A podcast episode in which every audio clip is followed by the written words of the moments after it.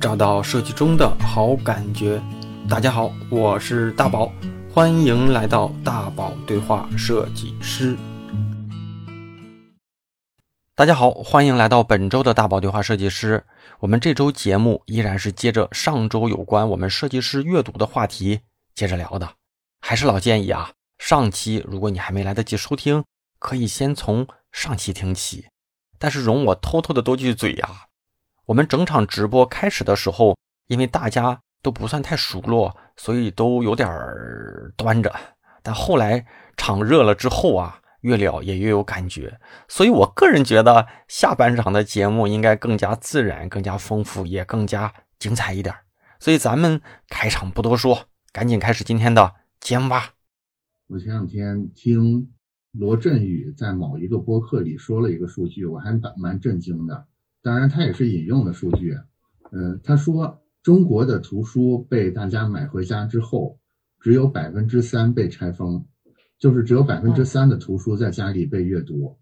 他他也没说出处是什么啊。我是一方面有点怀疑，另一方面又觉得挺合理的，所以我就接下来说我我自己身上的第二个数据。我就是跟三位老师都聊过这个数据，就是大家看我后面的书架上似乎有很多书。但是实话说，这些书我读了不到五分之一，以及有四分之一连封都没拆。从这个数据看，百分之三也未必就是一个虚构的数字。所以我的问题就来了，就是我们实际上会买很多的书，但是我们真正阅读的其实并不多。那我们怎么能更快的或者更好的读书呢？就是希望大家来放纵一下。你们读书的一些独门的技巧，我可以先带一个头来分享一下我的一个独门的技巧，因为正好在我的书架前面，我比较方便。我我的独门技巧有一个有一硬一软两个啊，我先说那个硬的也是很简单的，就是是一个小装置，一个一个小架子。这个我家也有，能看到这两边有这个，对，有这个能把书给支住。这个我家也有。嗯，怎么说呢？就是。我有了这个小装置之后，读书的效率跟舒适度都是直线上升的，因为它能调节那个曲度和跟高度，而且最重要的是它能帮你把书别住。因为大家知道有很多书的布头很大，你要是一直捧着它读的话，其实是蛮累的。如果你要把它完全铺平放在桌面上，它那个角度就会让你的颈椎有点难受。所以这是那一个小技巧，很方便的小技巧。另外一个是我跟琳琳。说过的那个技巧，就是所谓的那个什么卡片读书法，就是你看，你看我的书的侧面有很多彩色的小便条，嗯，对，就是我一边读的时候，一边会用这个小便条去，不是小便条，是彩色的，彩色的这个小纸条去标记我这本书里让我觉得，其实跟大家在书上画线的感觉是类似的。这个方法其实有点半原创，是因为。它其实底层思想是来自于卢曼的那个卡片卡片笔记法，但是我在这个基础上做了一个改进。这个改进其实来自于我的一个观点，我会觉得说，我们都说我们读书的时候在学习，对吧？尤其是米心，我们在读书等约等于学习这个事儿上是比较坚持的。那那接下来有一个问题，就是什么才是学习？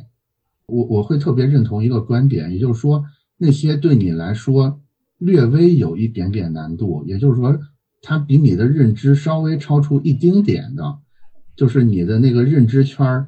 外圈稍微出来一点的内内圈，其实是你最应该学习的部分，因为在你认知圈以内的，你不用学，你已经知道了。如果离你太远的，其实你也没必要去学，因为你看不懂，或者你要十分吃力的才能学到那个东西。其实是违背一个学习的自然规律的，所以我用这些纸条，其实是在标记，以我目前的水平来说，我在读书的过程里边感觉到有一点点顿挫，但是我只要停下来想个五秒到十秒，我就能想，我就能想明白的这些，我就通通用纸条标记出来了。然后我这个技巧里还包括一个，大家能看到是花花绿绿的，其实我是把这些信息做了一个简单的分类的。比如说有一些是原理类的，我可能就标蓝色；有些可能是灵感类的，我就标橙色；有的可能是技巧类的，我就标绿色；有的是我以后可以引用的一些小故事，我就标黄色等等之类的。比如说，我只要开始读书，我就能看到这本这本书就是逐渐在那个书架上，就是左边越变越厚，右边越变越越薄，同时左边上面还被我标的五颜六色的各种各样的标记，就是因为我们设计师是视觉动物嘛。你就会有一种，哎，我正在逐渐征服这本书，或者说这本书正在逐渐重新编码成我的知识这种感觉。Q 哥看书的时候，你加那些小便签的时候，你还会在书上本身就去写写画画吗？不会，不会。但是我在标记完之后，还会做一件事儿，就是我会用，我会用这个扫描笔啊。其实你也可以拍照，就是我会把我标记的部分把它电子化。因为这些知识，我希望它变成我资料库的一部分。未来我用的时候，我希望我是能检索到它的。因为我不相信我能存在我的脑子里，我必须把它存在我的某个什么云笔记的软件上面，我才能才能充分的被我用。对，是，这是我个人的一个小技巧。讲讲咱们按什么顺序来，那就那就倒过来吧。敏欣，然后大宝，然后琳琳。好，嗯，这个问题。归纳下来就是读书技巧，就是这么多书，我们怎么能最大化的利用它们？嗯，我是这样的，我是我是在读书的时候，我开始就开始选书了的，就是我一般现在的话已经转移到微信读书上面了，因为这样的话更加高效。我读书以前的话我是 Kindle 啊，然后实体书我都有，然后会买很多书，但是家里面放不下很多东西。就就就就越来越多了，这个东西箱子都好几箱，然后放不下，书架也放不下了嘛，我就把它转移到，我也找了很多东西，它的微信读书比较好，就是刚开始它是免费的，后面的话会员开通之后，其实书很多，就像那个玲玲说的，那个这个很方便，很多新书都有，有些订阅一下就可以。然后呢，我是这样的，那我最多看三本，超过三本我就不会去看了的，我肯定是这三本同时看或者怎么样，我不会同时看。三十本，那我觉得我吃不消的。而且我这个阶段，比方说我看管理的，我就看管理。然后呢，我们在您那个问题呢，Q 哥那个问题呢是这面这样的，就是说你是跟我一样，我这个实体上面我要写笔记嘛，然后我要把它存过来嘛。我不是这样的，我是云端的，我直接画笔记，然后直接就读的电子版。对，然后复制粘贴，我可以到我的一个读书，我自己有一个手机端，我那个苹果里面有一个那个那个读书笔记的，我我每年都会做的，然后我会给它设栏的。比方这是管理部分的，然后我就会去看这一个东西。然后我有的时候，比方说你没事的时候，像宁向东说的，清华 EMB 管理科那那那个老师说很厉害，他说你没事时候就看你的笔记嘛，你无聊时候把笔记重复再看几次，然后你会就很有意思嘛，就你不要发呆，你就看看笔记。然后我呢那边也可以笔记都在，比方说我们比方一千条笔记、七千条笔记，那笔记一翻很清楚的，然后你也可以在上面给他点评。还有一点。他微信读书不是我给他打广告，他没有给我广，没有没有给我广告费哦。就是说，Q 哥可能你也会喜欢的，因为他们很多读者在上面划线的，我还看看他们的评论呢。哎，我觉得这个人的视角很奇怪，就像有些人他说，先动手的是弱者，然后后动手的是强者。那我在想，哎，我就看到这个观点，我就会想，好像我看武侠片的时候，高手是站在远远的嘛，然后先拔刀那过去，还没到他对面，强者直接动也没动，等着你过来。不是说他先进攻的，拔一个刀，不是。那我就想，好像是蛮有道理。哎，这个让我想很多东西。那些同样在读这本书的人，他的那东西就也会让我启发。有的时候评论比你的那个话题可能还要精彩，就就就有这种，就是有很多人一起在读这本书，有很多观点在上面，那我也能吸收别人的，就不是我一个人在读了。可能我理解的时候是观点，但不是真相。所以我我很多时候已经在微信读书上面了。然后我的技巧就是不会同时读太多书，要么就一本干完。你先看看嘛。这本书如果有个三千页，我看你坚持不了，那你觉得这个你短期吃不消？两三百页的这个你觉得很消化，你有信心，你先不要读那么久。如果说八百万的字，我看一般人是啃不下去的。我让他去读一个《资治年资治通鉴》，他肯定是吃不消的。就是所以说，我觉得先不要读太多，就是要一个东西。还有一点就是说，我自己有闹钟的，就我不会不读书的，就是我时间到了，他会告诉我的。我现在到点了，我就过去。我就我就把它是番茄钟那种方法吗？你那个闹钟？对呀，我闹钟会到了的。我我我，比方说九点钟当当当当，他说阅读时间，比方说开始了，那没那我就我就打卡的嘛。所以这个我觉得是先不要把量搞得太大。技巧我大概是这样的一个技巧，可能也不是很先进，但我很笨的可能。我我来插一句啊，那个你你现在说的时候，我不知道啊，就大家是不是都用过微信读书？我说实话，我一次都没用过，而且我一次都没用过。我今天我今天是吃，我刚才是吃了微信读书的安利了。我包括我都没，我我都不知道里面是什么样。但是我家里有三个还四个 Kindle，嗯，然后早期会用，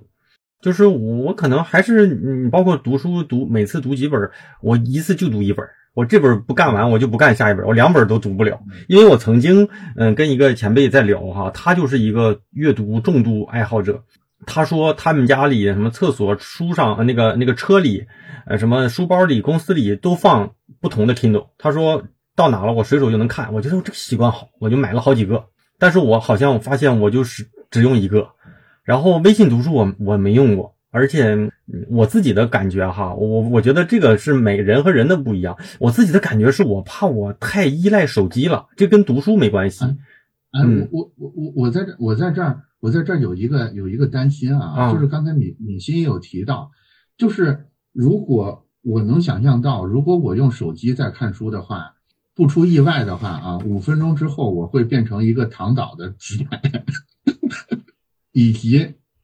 怎么说呢？我一旦躺倒，一旦进入这种舒服的状态，我下一步就就会从微信读书里切出去，开始看抖音什么乱七八糟的。这个问题怎么办？会有这个问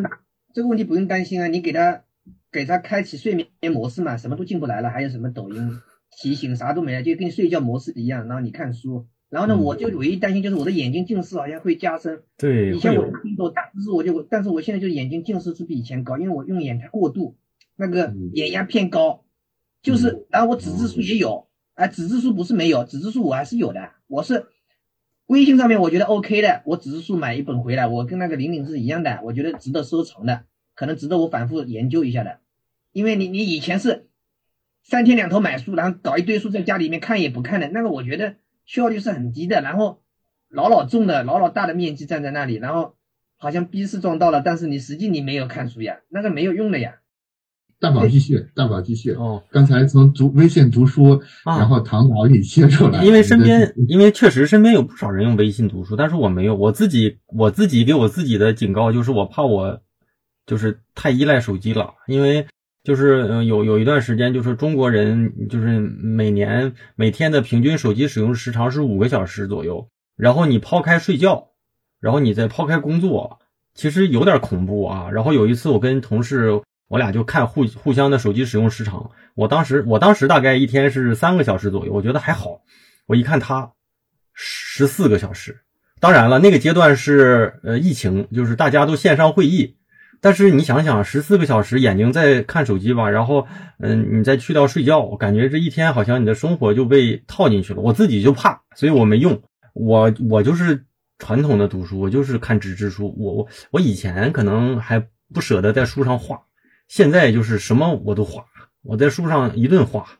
画完之后折，该折折，该叠叠，该该弄标签弄标签。就是我可能记不清楚这本书里面的，比如说我里面有一百个点吧，可能我画了一百个点，但是我我可能在用的时候我能想起来啊，好像有，我再回来找。呃，这个过程当中，第一呢，就是我能找到我可能想要的，虽然有些成本啊不如电子版的那么高。但是，嗯，你在找的过程当中，可能把你有一些东西就给回顾了一下，啊，我觉得纸质书会有这样的。然后最近会用 iPad 看一看，就用用用一些阅读软件嘛，会用。但是我觉得也就二八吧，百分之二十是这样的，百分之八十还是纸。我觉得看纸质书会有一点这种看书的压力，跟看手机什么的压比起来的话，看纸质书的压力会大。我对我的感觉就是，我看纸质书的时候。我会更有仪式感一点，就是我就觉得我这个时间就是用来吸收东西的时候，我可能不太会把它当成一个消遣，甚至啊，就是我包括我在准备咱们今天对话的呃这个直播的时候，我在想，我说大家在这么信息爆炸的这么一个时代啊，大家看手机不会觉得累，但是我相信肯定有一批人是一想起看书就会觉得累，或者会觉得看书的时候会觉得有的时候那些书恰好又是一些生涩的书，就会有点抵触。我相信会有一些这样的，所以当你。反正我当我看书的时候，我会把一些东西都给放开，然后这段时间可能半小时或者多长时间就是用来读一读。相对来说，这段时间我读的时候还会高效一点。然后，呃，读书的方法我我感觉我没有那么特别，就有一点吧，就是就在书里找答案。我以前可能就是从第一页读到最后一页，嗯一次读一本，这本书不干完，我不读下一本。现在呢，我也是一次就干一本，但是，嗯、我不一定按顺序。第一是我不一定按顺序，就我有可能就是看目录或者是干嘛的啊。第二呢，就是前段时间我也在准备一些心理学的内容和资料。以前呢，我会把这本书先通读一遍嘛，现在不，我就看看的问题，直接在书里找答案。我可能就这本书，我就需要这本书里面第多少多少页的那那那两段儿我觉得那两段的价值就够了。就是我们我我我知道哪些东西我舍得放弃了，因为以前我会觉得一本书三百页，我可能看看二十页，我觉得有点儿，我担心会有点遗漏，但现在不会，我找到了一句话，我觉得有用就够了。而且我相信有的时候不需要通篇都是都是对你有刺激的，那那故事书可能不一定啊，专业类的东西就是那种。可能就是我一直就一句话就够，有可能一句话就够，甚至说你你合上书了，你觉得呃我知道了这个作者，可能就够了。所以我我觉得现在是这样的，就相当于有的时候我会带着目的，或者是我就是要在书里找到哪个答案就完了。尤其像嗯之前准备一个考试，老师就会说了，这本那个这道题你在三十八页第二段第几行？那我以前我不不可能这样看，但我现在觉得这样看也行。这样看可能是我书我阅读书目里面百分之三十是是这么看，这样的话也是一个你高效拿结果的一个方式。但是体系化一点，或者是说你对这本书的一个那个整体的感觉，某些时候不那么重要啊。我可能还是复古一点，包括我现在这些书，你现在要是卖给二手书，估计人都不要，全是这种的，全是这种的，然后叠的，图的书也会，就全是这种的。然后对，然后就比较嗯自己的痕迹一点。以前呢就就还好，但是电子的书看的少，就是我通过 iPad 啊、Kindle，包括手机没有，基本上这种的看的特别少。我觉得一年一两本吧，现在以前一两本都没有。嗯，对，所所以我总结出来了，就是大宝的技巧归纳下来就是淘金，对吧？呃，就是有的时候我以前不会，以前很怕，就是这本书里有些东西我找就是以前就呃以前会觉得淘金模式是对书的一种不不尊重，啊，或许是对吧？现在不会嗯，现在就是某些东西我我我就是就是来找答案的。我有一个问题啊，就是刚才大宝跟李欣你们都提到了共同有一点，是我不太能，是我不太赞同的，就是你们俩都提到说这本书我我如果我拿到一本书的话，我我要看完这本再看下一本，我我没有，我没有说嗯，我我嗯没有说一定是这样。我说曾国藩有一个这样的，他哦这样看的。曾国藩，你嗯，可以去问嫂子的，他肯定也是看过曾国藩，肯定有的。你们都是曾国藩的粉丝，对，对他看完一本看一本，但是我是同时会看三本的，但是我不会量太多，嗯嗯嗯我是这样的。然后我是嗯觉得每一本书里面，你应该给他提炼一句话，像我们做设计，一个好的东西是一句话能搞明白的。怎么说呢？就是你现在让你硬回忆，你肯定回忆不起来。但是同时，我相信一个迷信，就是你读过的每一本书，还是会以某种方式对存在在你大脑的数据库的底层，只不过你没有办法用这种一问一答的方式给它检索出来就是了。呃然后关于关于读完一本书，是不是我们要彻底读完这点，其实我有呃，我我个人有一个观点，我会觉得说。其实正好适合你读的书是不太多的，就是还是我刚才那个，就是正好略微超出你认知水平的那种，正好在你这个学习的最佳进步区，正好在这个区间里的书其实不太多，所以我觉得有时候你拿起这本书来，你可能快速翻一翻，或者像大宝那样，你带着一个问题去检索一下。如果检索五分钟、十分钟，你读了十分钟，感觉就是入不了戏，那我觉得干脆就把这本书对，就暂时放弃掉，说不定 这说不定没缘分更好。对，因为反正书架上还有五分之四的书没有读，对吧？微信读书也还有这么多书没有读，我们不不如把这个宝贵的时间给到那种让我们更有获得感、那进步更快的这些，或者是感受更强烈的这些东西上面来，对吧？所以接下来就到林林这儿关于读书技巧的分享。嗯，嗯我还先想就是回应一下刚才呃 Q 哥说的那个那个就是呃笔记的方法嘛，其实我还挺挺有感触的。就为什么最开始我会把说就是阅读当更加当成一个这个信息的一个一个叫消费吧，就是我我可能更多的会从这种就是从大部分人对呃读书这件事情的一个很直观的这种行动去看，其实阅读的时候我们更多只是做了信息的这个获取的。只只是在这个环节，但其实像刚才 Q 哥展示的，其实他是有在做比较深入的这种加工，然后有了这种加工，就是你去把很多的这些有用的知识去拆解，或者是重新用你的话去去重新阐述一遍等等。那其实有了这个加工，可能它才能够比较好的存储到你的这个这个记忆，或者说作为你本身知识体系的一个部分。那其实只有这种比较。深度的加工了以后，它才能够更好的存储，并且在你需要的时候能够提取出来。然后这有了这个，后面也才能够更好的影响你的行动，然后你的行动也才有结果。所以这个其实是一个很长的链条。如果我我们只是说去阅读、去读书的话，我觉得这个链条其实是非常的不清楚，或者很容易就断了。所以为什么很多人觉得他读了书其实不太有用？那是因为只是可能就是在前面最前面的这个阶段，然后就就没了。所以。本身我觉得这个就其实是涉及到一个可能是学习的方法或者习惯，而不是完全是是阅读吧。然后像刚才敏星提到，我觉得其实是一个更高的一个一个境界，就是他其实是把它作为一个所谓的价值观，或者是跟自己的这种日常的一个职业也好，或者是他的一个实践。就比如说他在管理公司的时候，有很多这种实践，他其实是真的是把他看的东西是用在了实践里面。那这个其实就是一个特别深度的加工。所以我觉得，本身我们可能就要就是有一个预期，说阅读它可能是一个比较长的这种环节里面的其中一个部分。所以如果我们觉得看完一本书就有用的话，那其实这个是一个，我觉得是一个可能是相关的关系，而不是一定是一个因果的关系，因为中间可能会有很多我们并没有去做的事情。啊，这个这个事先回应一下。然后我自己的一一些这种经验呀，或者是我我我可以把它总结为就是多么痛的领悟，就是我。现在看来，我觉得我当年就是如果知道这个的话，我可能可以少走很多弯路。大概是有有有两点吧，也是我现在回过头来看，可能是比较反反直觉的地方。呃，可能也跟刚才就是大宝和明星的做法都不太一样。我也许是那个不太尊重书的人。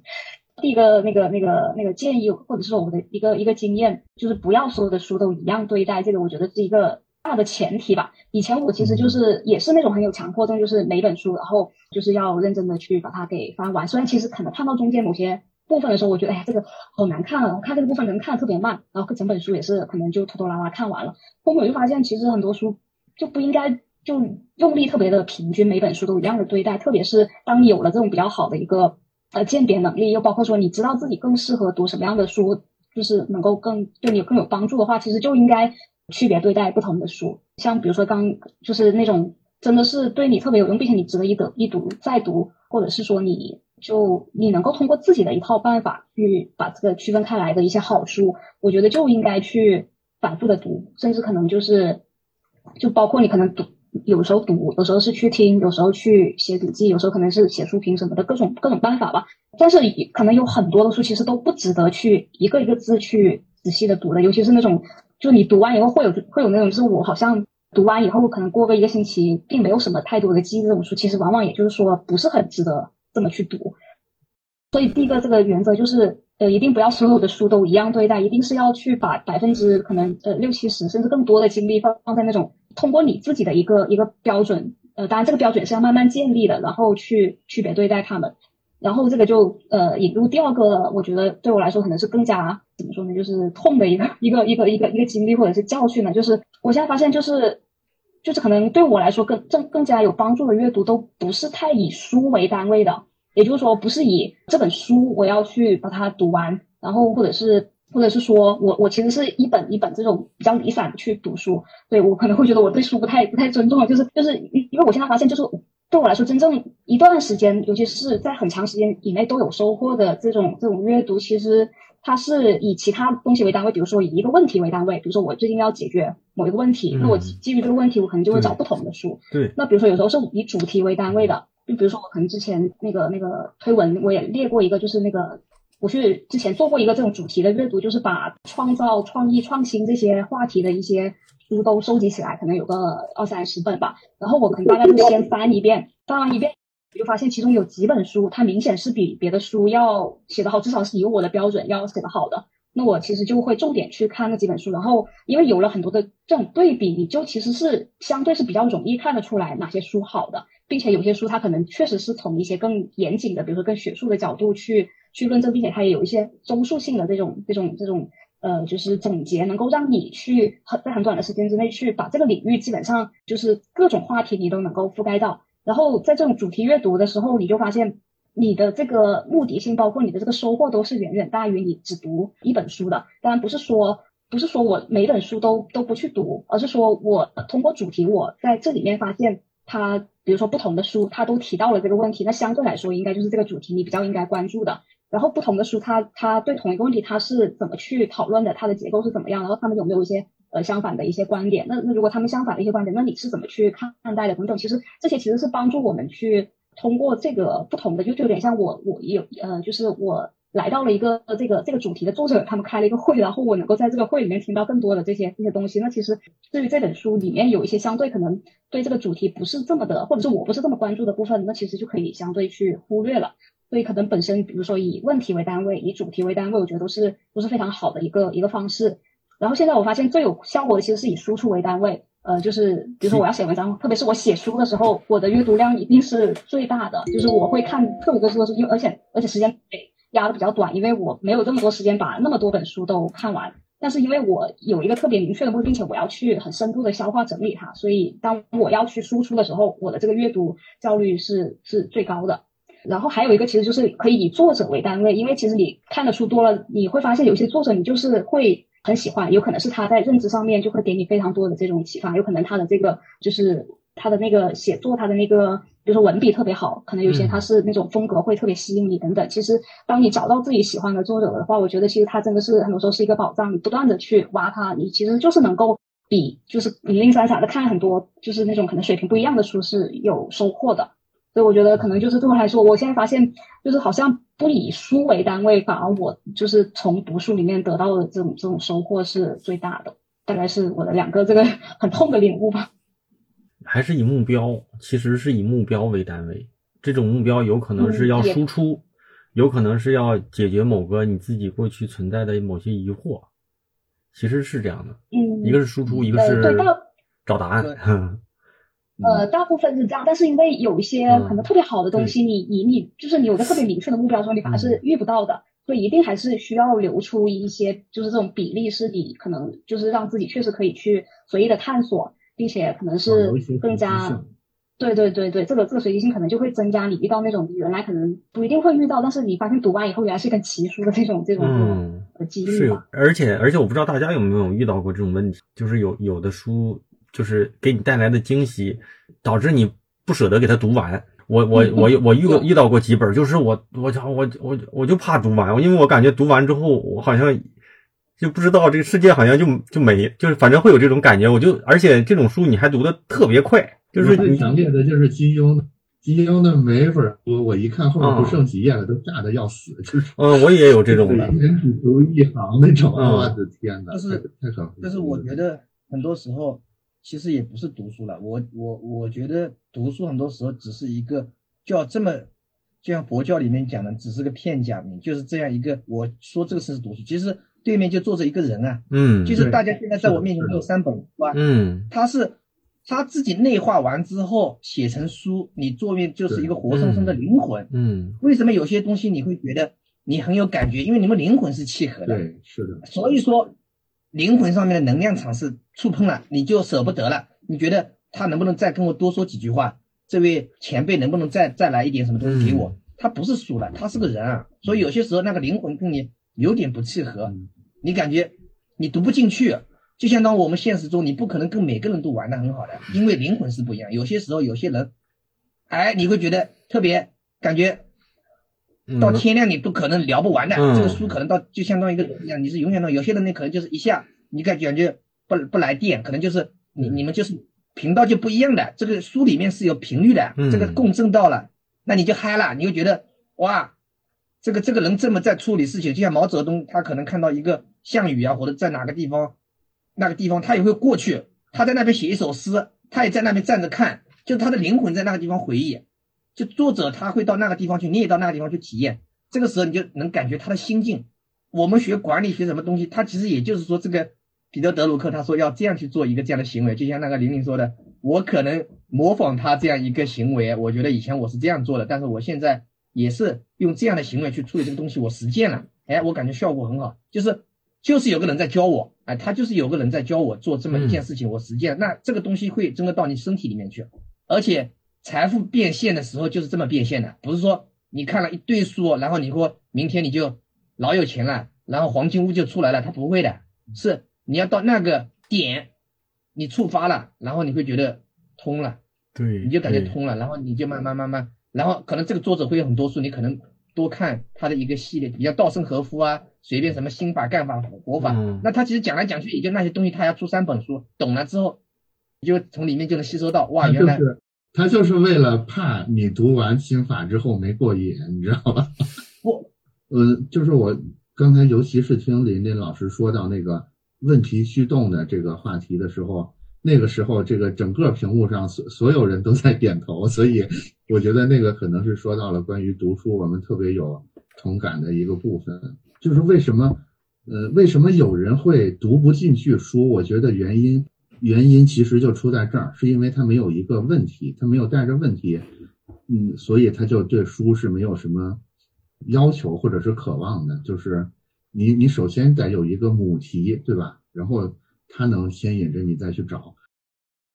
啊，我们来做一个规定性的游戏，就是每一位介绍一本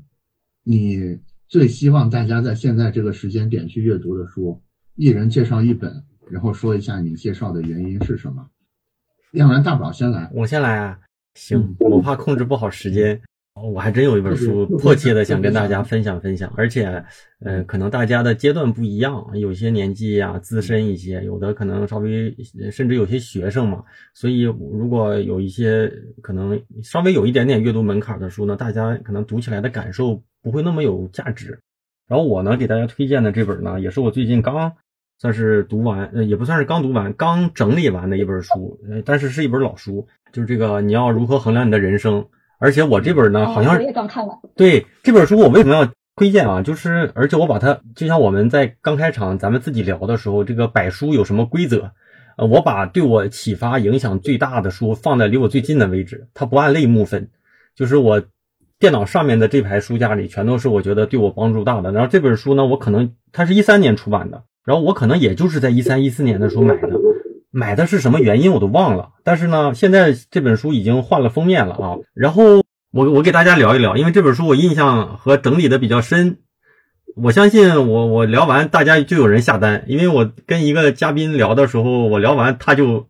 被我给忽悠了，就就买，就这么回事啊。就是这本书呢，首先哈，这本书一三一四年出的，作者是谁呢？克里斯坦森，就是大家可能有些人知道这本就是这个人，但是这本书呢，不如他。那个创新者的窘境那么有名儿，然后然后创新者的窘境有名，又可能是一一是他写的好，二是说乔布斯，呃，唯一的一本什么案头的一本书嘛，就是大公司的一些遇到的一些困惑，这个我就不讲了。但这本书呢，他这个名字起的挺鸡汤的哈，而且这个人因为这本书我还做了一些稍微做了一些背景，就是他又是哈佛的，对吧？又是又是那个牛津的，现在也是一个教授。就是他呢，写这本书的时候是因为什么呢？就是他每五年就会和自己的同学、大学同学、牛津、哈佛的人做一次聚会。第一个五年呢，大家都兴高采烈，要在自己的领域大干一场。第二个领域呢，有些人已经在某些公司做到了很好的职位，呃，充满着信心要改变世界。但是到第三个五年，可能就第十五年、第二十年就第大家就不开心。到后来呢，有一些人甚至就二十五年、三十年的时候毕业，二十五年、三十年的时候就入狱了。就他就会在反思说，这个这个世界上这么多厉害的人啊，顶尖的脑袋瓜，为什么年纪越来越大，自己的资历什么越来越好，为什么过得都不太幸福？所以他就做了这样的一个研究。然后怎么说呢？就是我来，这是大概的背景，他就开始陆陆续续的去整理，最后出了这本书哈。但这本书，呃，我推荐给大家的时候，主要想的是什么呢？现在是年底嘛，然后或者是说新的一年的年年初。他这本书上来抛出的问题就是自己的人生战略是怎么去规划的，就是你可能看过一些战略的书，看过一些专业的书，可能有一些行行业的用语来去定义什么是战略。但这本书写的呢，什么叫战略？战略就是你想实现怎么样的目标，然后你怎么去解决它。所以大家不会有那么样的有门槛。然后呢，他说对我们个人而言啊，最重要的就是你真正想要去设定什么样的，就是你要怎么讲呢？就是你要做什么样的决策，以及你投入什么样的资源去实现它。但是往往就是我们做了很多的事，占据我们精力最大的一些，就是一些行为，不是对我们来说最重要的。然后当我们意识到这样的问题的时候，已经都晚了。所以他呢就用了很多理论吧，比如说就是我给大家分享一个，他就是说。叫什么呢？叫动因理论，就是说有一句话呢，不是他在那个书里面很关键的一句话，他就是说，就是我们往往啊，就是工作不满的另一面，不是一个满意的工作，就是我们对工作不满的另一面，不是一个满意的工作，而是没有不满，没有不满和满意的工作压根儿就不是一回事儿。所以我们很多人的状态就是在一个没有不满的工作下去工作。然后他说，如果呃就是激励一个人在工作上能够努力的去奋斗的，它有两个因素嘛，一个叫基础因素，一个叫动力因素。那基础因素可能就是薪酬啊、公司的规模呀、福利呀，对吧？你嗯就是一些基础条件。但另一个呢，可能就是什么呢？就是你获得认认可、你的责任感、你的个人成长，然后以及你的这种有有责任心。所以，如果你的工作里，你的基础因素都足够的好，但是你还不够幸福，或者还还不够满意的话，一定是你的动力因素不足造成的。要么呢，你就去找一个对你自己就是真正有有下面的这几点的这个一个一个工作；要么呢，你就你就得去激发自己的这样的一个工作，而且这个是一个经过一个一个一个科学研究的。然后还有一个啊，就是我我来讲一个，就是它叫什么周密计划和应急计划。呃，我觉得我这个也得讲一讲啊，因为什么呢？因为我也是五五六月份从公司出来的，就是他说，大部分人呢在做在做一些事情的时候都会做一些规划，但往往最后你做的事情跟你之前的规划呢关系不大。为什么呢？就是我们总是在一些周密计划和那种偶然应急的规划当中去变换的。他举了一个例子啊，他就说，他说本田汽车，呃，本田本田摩托，他早期本田不就是以做摩托起家的嘛？他说本田就想在美国打开美国的摩托车市场，然后呢，他就把自己的摩托车运到了美国，在美国甚至都没有售后，因为他觉得呢，我们的车便宜省油，应该能在美国、欧美市场拿到百分之十的份额。但是到了美国就不灵，为什么呢？因为美国喜欢速度，喜欢有劲儿，喜欢哈雷的这种的。然后他们那个摩托呢，就是穷人才玩的，当年，然后他们就干不下去了。而且当时运到美国的那批摩托有毛病，有一批可能有漏油的这种风险，导致有一点问题，他就得弄回日本。结果这个公司在那个在美国就混的就不行了，然后呢，他们随着这批摩托呢，配了一些小摩托，叫野猴子还叫什么的小猴子摩托，就特别小的那种摩托。当时是给那个他们的员工跑腿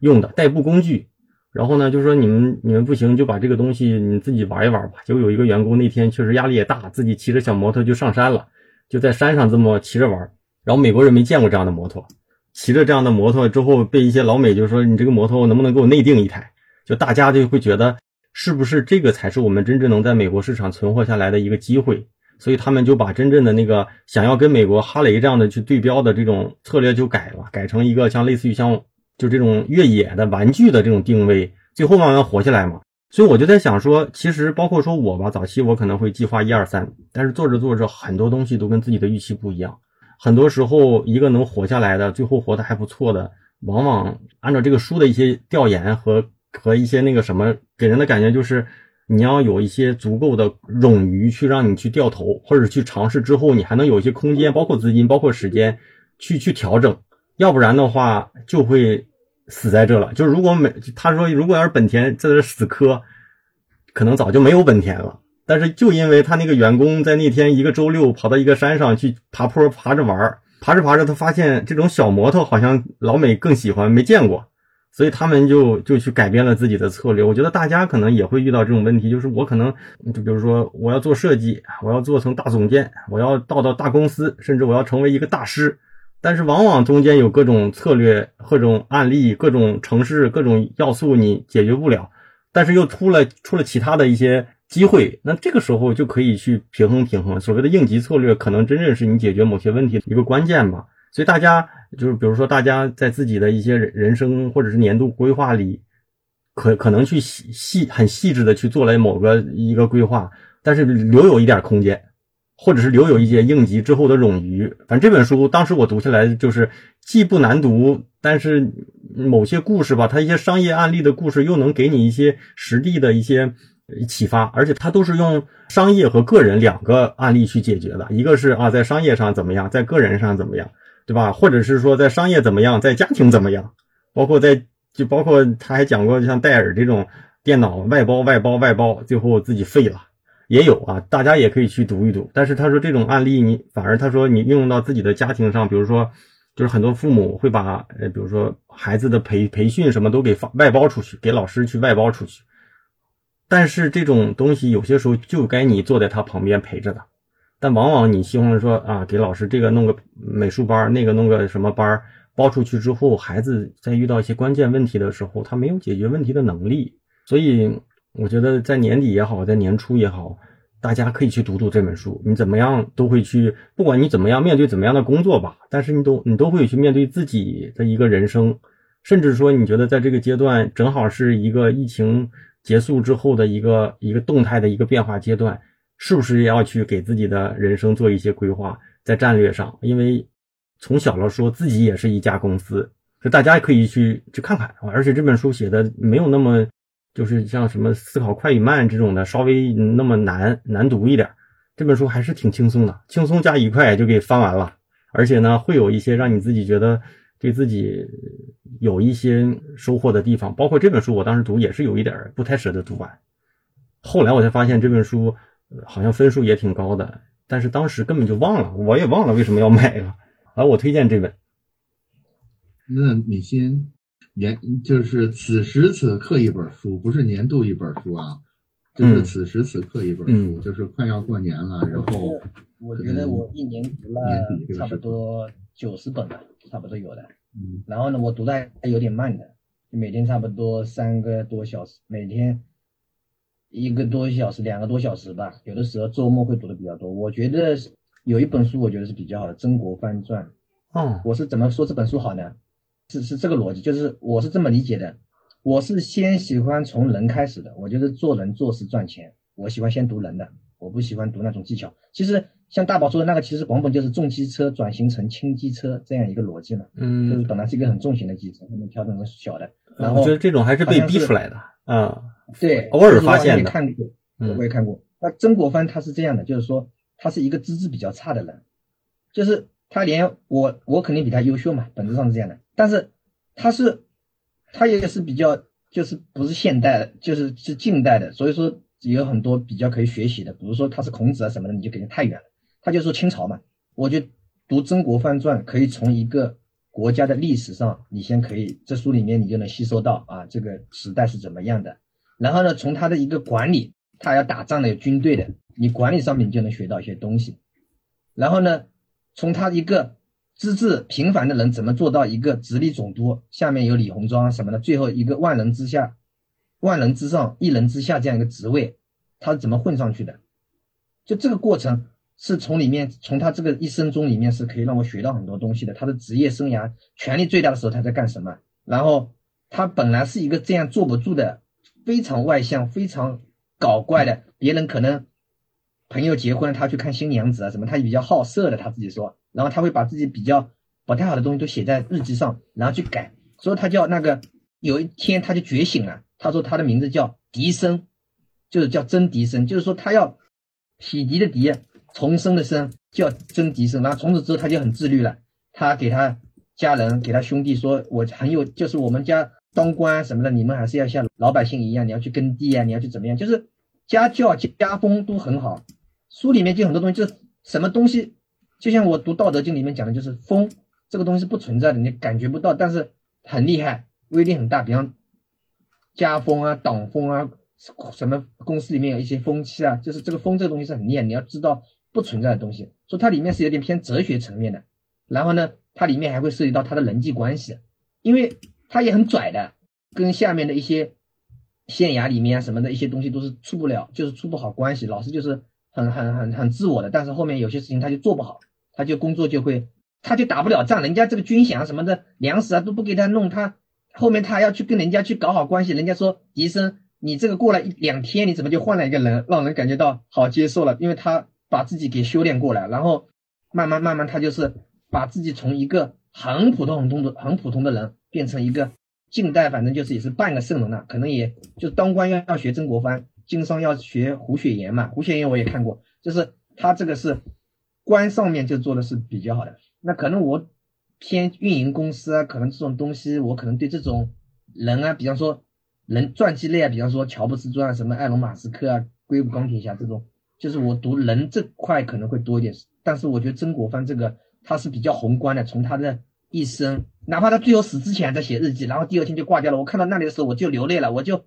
我就受不了了，就是啊，就我崩掉了，直接整个人。我记忆还是很深刻，就是我就是在我脑袋里面一直在那个回想，然后我就觉得很多东西跟自己也很像，就是哇，我有这么多东西，他跟我很像，然后我就觉得我怎么样，我要修炼。就是我要把这个人啊搞得非常的牛，那以后哪怕一百个人的团队、两百个人的团队，那我们也是没有问题的。然后你也可以去把他有些东西传承下去。然后，那你说你你你把客户做好，把有些东西做好，他也是一样的。然后把国家服务好，那你你你你要赚到的财富啊，你要的什么自由啊，我觉得是很顺便的东西。所以我还是会站在一个比较他一个宏观的角度去思考他一个从。管理啊，他这个专业，我都去看他一个历史啊，就是哪怕那个时代的经济啊，他的一个兵力啊，我就是会从他这里面读出他的一个无奈。所以我觉得这本书读完之后，我觉得可能会对人会有觉醒。我觉得一个人他不是说怎么样，就是他可能家庭背景是一种一个机会，那可然后还有一点就是说他的婚姻可能是一个机会，学历啊什么的，那可能还有一种就是说他什么时候觉醒了，我觉得是。就是你脑袋上有个开关呢，啪一开，觉醒了开始，然后你就就是你天花板就很高了。你那个开关没开起来呢，你你就那种感觉就是没有的。哪怕哪怕我们在创业，我们在做这些东西，其实它有个开关的，有的时候你打开，你就不得了了。所以我觉得它这个东西啊，好像把我的开关打开了。那它可能是有点偏这种传记啊、历史类，但是我觉得特别好，特别好。我觉得我看完之后，我整个。就是对我的心性上的提升，我觉得是很大的，所以说我还是可以推荐给大家的。我觉得有必要，我公司里面都推荐了一遍，推荐了一圈了的，所以我觉得还是可以尝试的去读一些这些《曾国藩传》，我觉得真的很棒，因为以前我对他是没有认知的。我觉得尤其是尤其是现在这个时间节点吧，可能曾国藩带给我们的启示还会更多一点，因为他也是嗯经历了很多逆境嘛，从很多。嗯，原来自以为可以依靠的，比如说聪明啊，之中并没有带来成功，对吧？然后他的觉醒，其其实就是重新找到了另外另外一个通往成功的路吧，可以这么说。我觉得挺挺适挺适合我们大多数人现在这个境遇的，也就是二二年大家都弄得灰头土脸的，对吧？在二三年的时候，我们是不是可以以曾国藩为暗喻，也去？想一想，觉醒一下，另外一条路是吧？对，然后林林，嗯嗯嗯，呃，对我我还是先那个补充两句，刚才听到敏欣说的那种感觉，我觉得其实是一个特别值得珍惜的时刻，就是当你遇到了一个你特别有共鸣的书的时候，我觉得那种感觉确实是阅读的一个很大的乐趣之一，而且这本书一定会陪伴你很长的时间，所以也也就是祝大大家都能够遇到这种对自己特别重要的一些书吧。然后大宝刚刚那本书，其实我也是刚看完没多久，我确实觉得是有很多的启发，尤其它里面提到，就是其实我们每个人都会说啊，家庭很重要，然后人际关系很重要，但其实我们对呃，实际上日常会有就很多的这种时间上的投资什么都没有放在那上面，所以它其实有一个很大的提醒，就是就是我们认为什么东西重要，其实还是真的要叫什么，就是知行合一吧。把时间放进去，确实还是能够让我们有很多反思。嗯嗯。然后那我介绍这本书的话，就。先说一下为什么，就是因为我最近准准备重读它了。我是二零一四年第一次读，然后那时候就已经写了写了一篇还比较走心的那个笔记，然后二零一七年又重新读了一遍，然后写了另外一篇呃那个那个算书评吧。其实我好像应该是只有这本书是让我写过两次这种呃那个那个笔记，而且两篇写的其实应该是挺不一样的。然后我二零二零年又看了一遍，然后今年应该要继续再，因为好像三年会看一遍。是什么书呢？是这个。叫做为真实的世界设计。啊。啊！我有这本书，哎，我举个手，我能举个手，我举个手。嗯，我我最近看的这本书就是这本，当时我刚开了看看了个头儿啊，我也在看这本，所以只看了一看了四十页好像。嗯嗯嗯，呃，就对，今天林英老师的推荐，嗯，对我跟大宝就可能确实就是就是刚好就看的书就就会有有一些呃嗯，有一些差不多，嗯嗯，对对对。推荐这本书，当然首先是因为我自己如果能够反复看到，我觉得它肯定是会对我来说是，它其实更多的是一个对我这个所谓的呃设计价值观的一个一个一个提醒吧。因为这本书其实最开始第一次看的时候就觉得还挺震撼的，倒不是因为它里面说的很多，就是包括说呃设计要怎么做啊什么，而是它其实一就在让我们去反思说，那做设计到底是为了什么？因为它其实是一个。帕帕奈克是他作者嘛？那他其实应该算是一个美国的这种设计的理论家。他其实会从一个比较宏观的角度去看待可能整个设计的领域，包括设计师的一个一个职责，在这种可能整个社会的变化里面，他也会有一些什么样的变化。那他就会提出说，那我们现在其实设计很多时候其实是为了商业去服务的。当然，这个不是说它一定不好，是说呃，我们会有很多的这个精力、注意力，其实确实都是用在了去。打磨一个一个一个产品，或者是帮助一个一个商业模式可能更好的运作，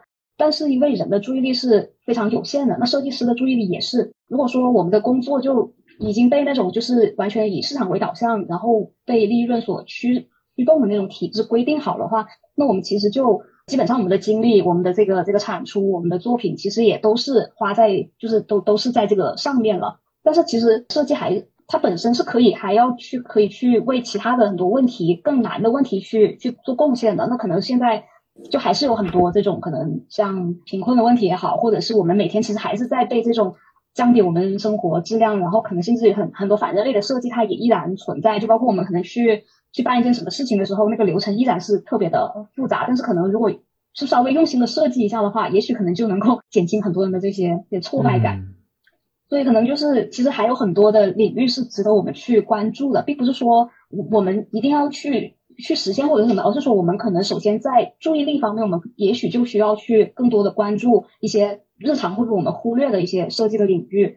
就我看一下，我当时可能就其实是因为他就是会隔一段时间，我就发现我自己其实会多少有一点就是进入一个瓶颈，又或者说我做的做的这些项目也好，然后。就会开始有点有点模糊的时候，比如说，那那我可能比以以后我想呃往什么方向发展？那如果作为一个设计师，我到底就是能力上面我还需要去在哪些方面加强？又或者说我做过了这个行业，做过了这个领域，那我以后还想做什么？其实每当我有一有有一个阶段进入到这种，就是我有点迷茫，或者说我可能对未来又有一些这种新的打算的时候，我觉得这本书都是一个很好的这种呃提醒，或者是重新让我回到这个初心，就是说我做设计就是。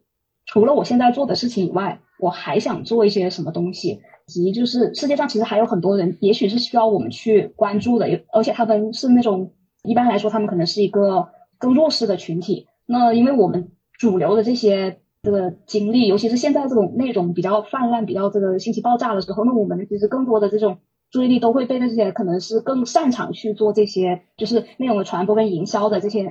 这些这些内容去吸引了。所以导致其实有很多设计师是可以发挥价值的领域，很需要我们去去努力去发挥我们的这些专业的能力也好，或者是创意也好。所以我觉得这本书其实一直都对对我来说是一个有点像是一个叫什么呢路牌也好，或者是一个里程碑。就是我可能到了某一个阶段，我可能就要重新去看这本书，提醒我说，那我做设计的初心是什么，以及就是未来其实有些什么样的这种方向是更值得我去去投入去努力的，大概是这个样子。嗯。挺好的，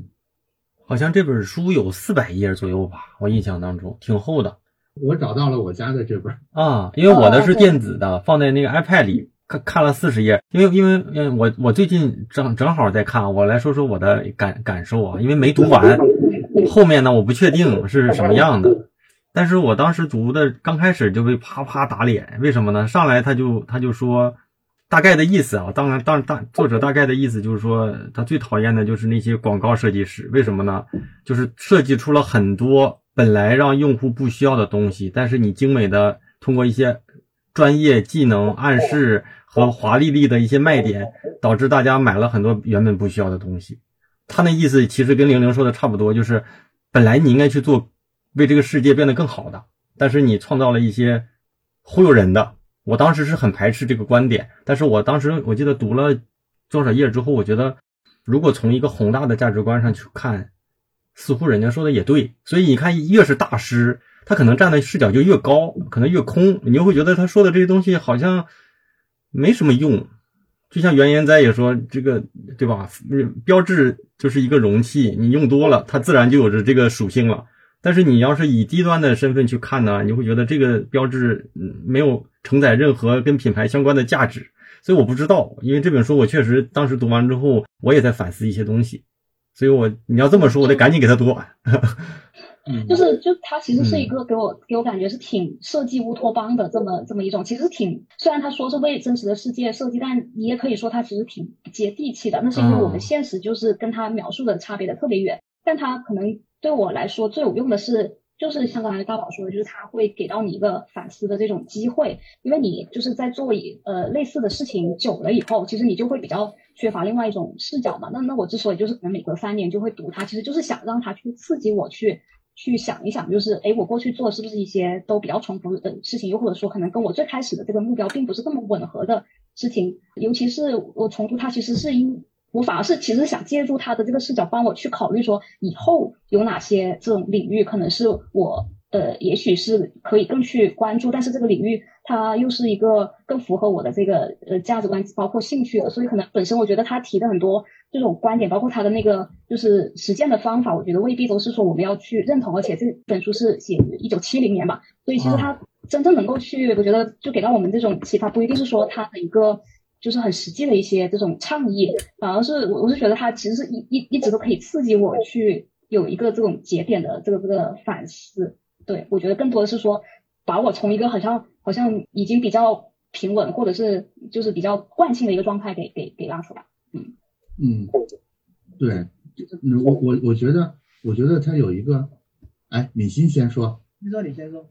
呃，我我觉得它有一个很大的意义，就是就是今天我们聊天聊天的过程里边反复提到的那个问题，就是你为什么要读书，是什么问题在驱动你读书，或者说你人生的那个目标，或者是你那个母题是什么？我觉得这本书它最大的意义在于，它能提示你说。设计这件事儿的意义是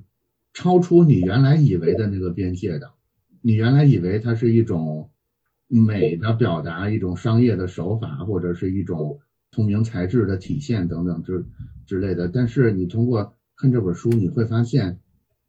并不是的。你太小看设计这件事儿了。我我我能我能回忆起来书里的一两个例子，用来用来帮助林林老师去说明。这本书里给大家那种感觉，我可能描述的不是很准确啊。它其中一个例子是这样的，他特别推崇一个设计，是它是一个小型的装装置，其实特别土那个东西。我们如果 如果从设计的角度怎么看这个东西都挺矬的，它就是一个架子，它可以把一个普通自行车的后轮给它架空起来，架空起来之后，嗯，你通过蹬那个脚踏车。呃，那个后轮不是就会在你的蹬力那个踏板之下转动吗？其实它就有一个特别简单的装置接到一个发电的设备上，这样很多很贫穷的地区就可以通过这个土到不能再土，但是极其简单的东西来实现这种边远地区的供电。就是他说的东西也并非完全是不接地气的，以及它中间有一个价值主张，我是呃对我的冲击是挺大的。他。他在书他在书中提出了一个倡议，他就说有没有可能我们所有的设计师都把十分之一的工作用来帮助这些真正贫穷的地方？就是你不是以收不是以赚取收益为目的的，你就是要把你作为设计师的所有的才华用来帮助真正弱势的这些人，就像我刚才说的那个自行车一样，你要根据当地的情况，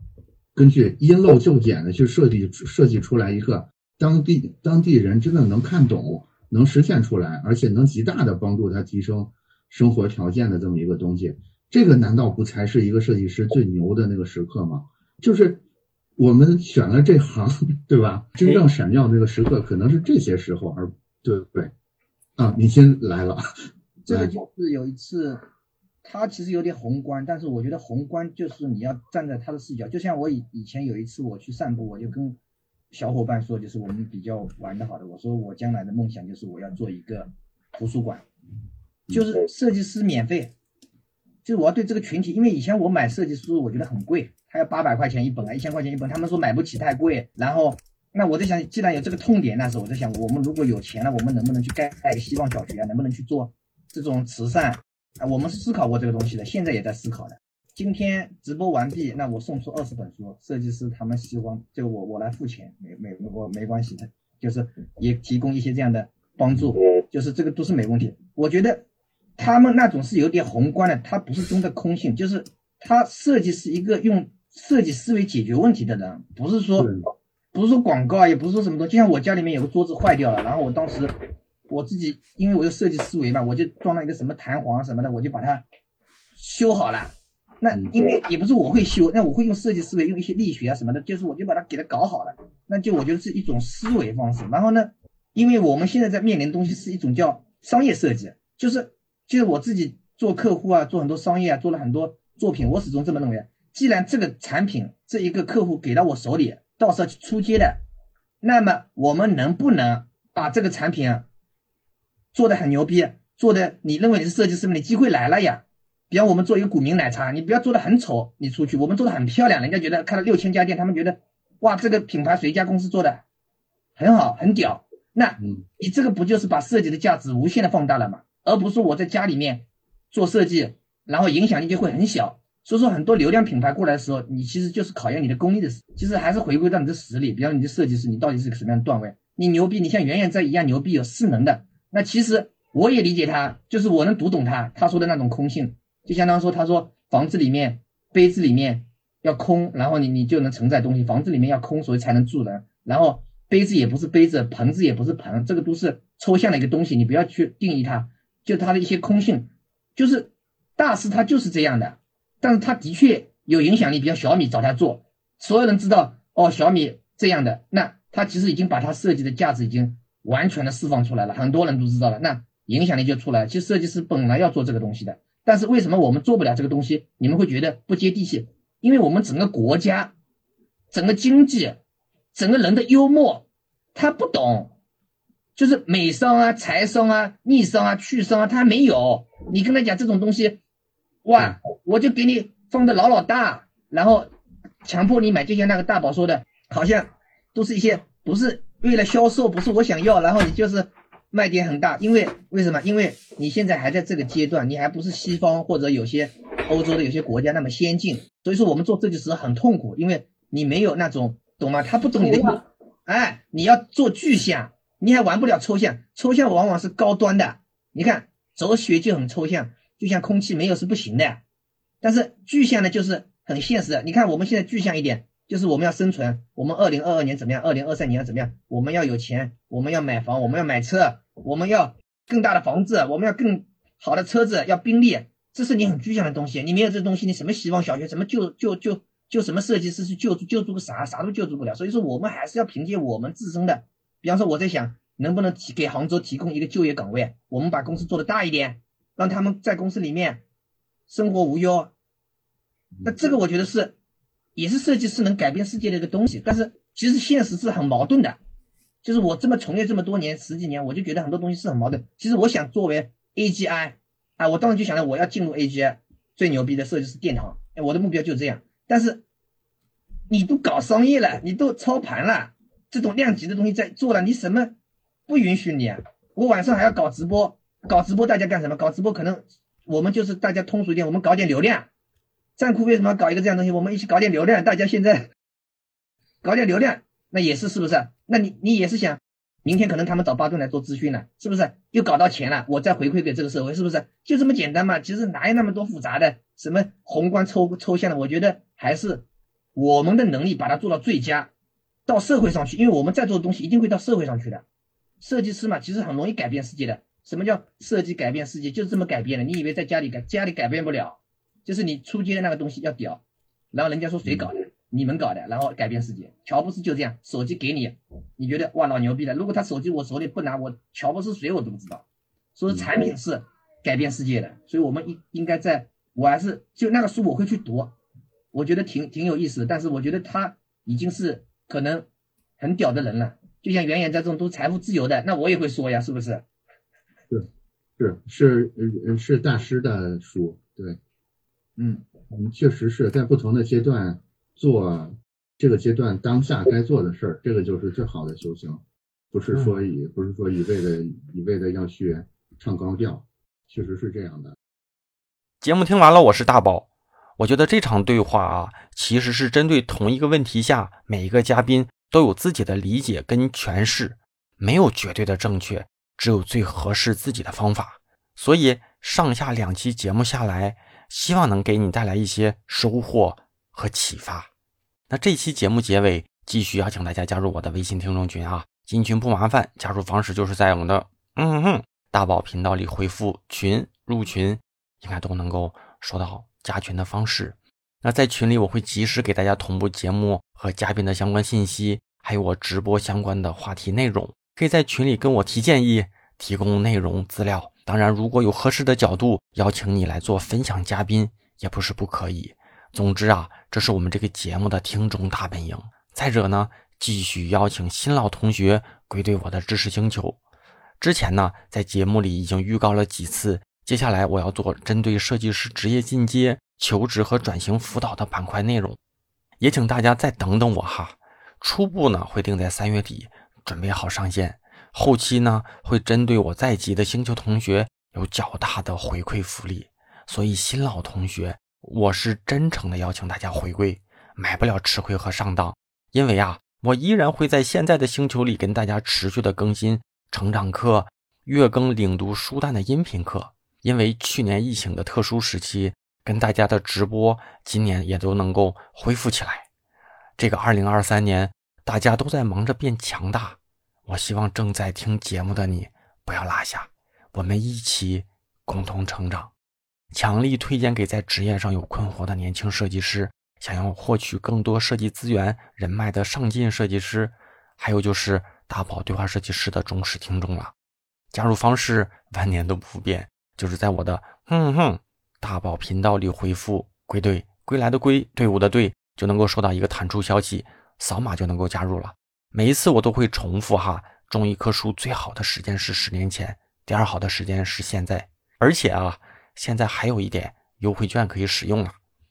节目结尾再次感谢一下给节目打赏的同学们，也推荐大家在哼哼里面打赏。因为最后呢，我都会统计给大家在节目和文章的推送里做口播的感谢啊。第一位同学张小聪，逗号，这是我的同事老朋友。再下一位宁玉啊，这也是我的同事老朋友啊。再下一位是小蚊子啊，小蚊子加上三个小花朵，还有一个是 Join，J O H N 啊。这个印象不是太深啊，谢谢咱们新老同学、老同事，还有就是我们的铁磁啊，铁磁组合 Y O A U 啊，再下一位是小猪猪啊，再一位是八大名，还有压箱底儿的东一是，反正不管是新老朋友吧，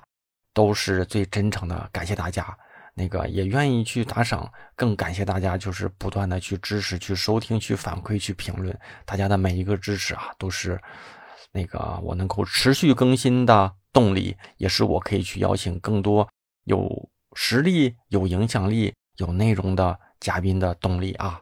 好吧，那下周三晚上十点钟左右，网易云音乐、喜马拉雅、站酷、荔枝等主流的音频平台就会同步的更新，咱们下周啊，不见不散了啊！拜拜。Ever since you called my